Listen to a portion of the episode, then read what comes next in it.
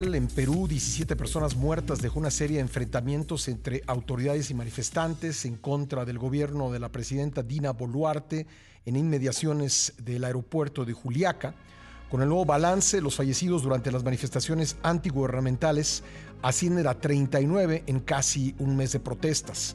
Por otra parte, el gobierno peruano prohibió el ingreso al país de Evo Morales, expresidente de Bolivia, así como otros ocho ciudadanos bolivianos por intervenir en asuntos de política interna del país. Evo Morales, que durante la gestión de Pedro Castillo ingresó varias veces en Perú, ha criticado fuertemente a la nueva presidenta Boluarte. Morales lamentó la relación actual entre ambos países y aseguró que los conflictos peruanos no se resolverán con expulsiones, prohibiciones o represión.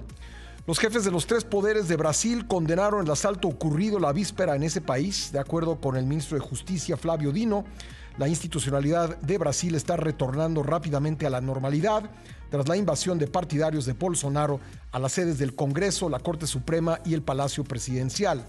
El presidente estadounidense Joe Biden llamó a Lula para condenar la violencia y el ataque contra las instituciones democráticas.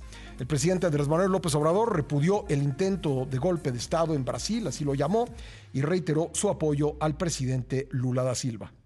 Yo creo que fue muy buena la respuesta y que fue un intento fallido de parte del conservadurismo brasileño, porque fue muy buena la solidaridad internacional y eso es lo que se debe de promover, fomentar, no quedarnos callados.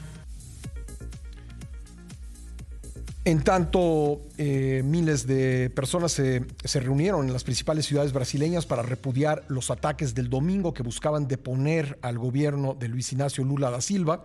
Los manifestantes pidieron castigo para quienes participaron en los actos antidemocráticos y para el el expresidente Jair Bolsonaro, a quien acusan de incitar las violentas acciones.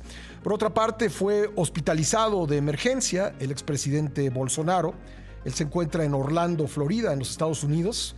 El exmandatario presentó fuertes dolores abdominales, sin embargo una fuente cercana dijo que su estado no es de preocupación. Bolsonaro ha sido internado en varias ocasiones después de que fue apuñalado en 2018 cuando hacía campaña rumbo a la presidencia.